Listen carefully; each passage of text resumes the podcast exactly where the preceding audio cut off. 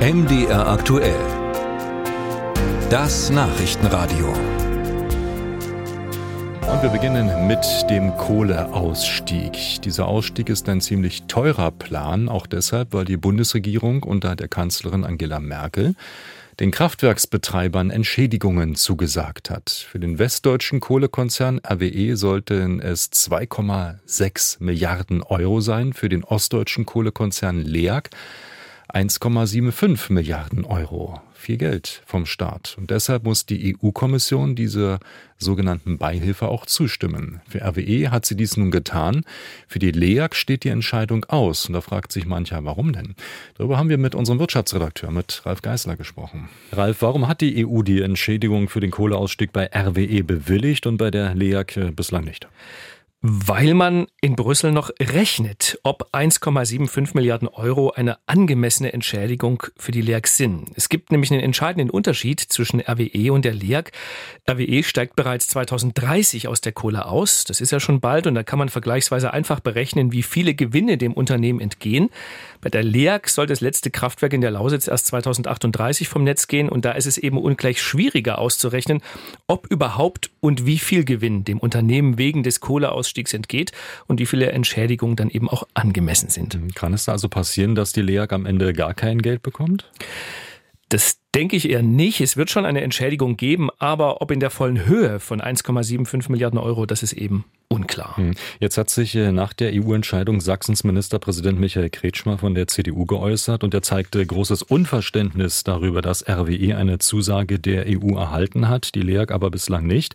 Zitiere mal aus Kretschmers Instagram-Post, man gewinnt den Eindruck, dass die Bundesregierung sich zu wenig für die Braunkohleunternehmen in Ostdeutschland einsetzt. Also in Brüssel. Ist das so? Hat er recht?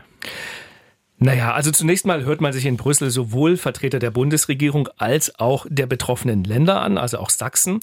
Und ich habe mal Michael Kellner, Staatssekretär im Bundeswirtschaftsministerium, gefragt, ob man die Entschädigungen für die westdeutsche RWE tatsächlich vorrangig geprüft habe.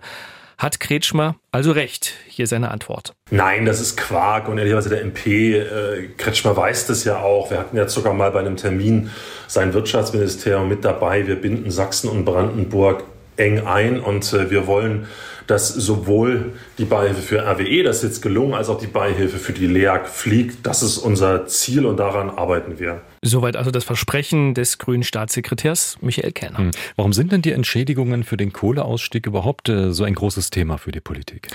Ja, weil das Geld gar nicht so direkt an das Unternehmen geht, sondern es soll für die Renaturierung der Tagebauer eingesetzt werden. Es gibt eine Vereinbarung zwischen der Bundesregierung, den Bundesländern und der LEAG, dass diese Entschädigung auf ein Sonderkonto fließt und von diesem Sonderkonto soll zumindest ein Teil der Renaturierungskosten bezahlt werden.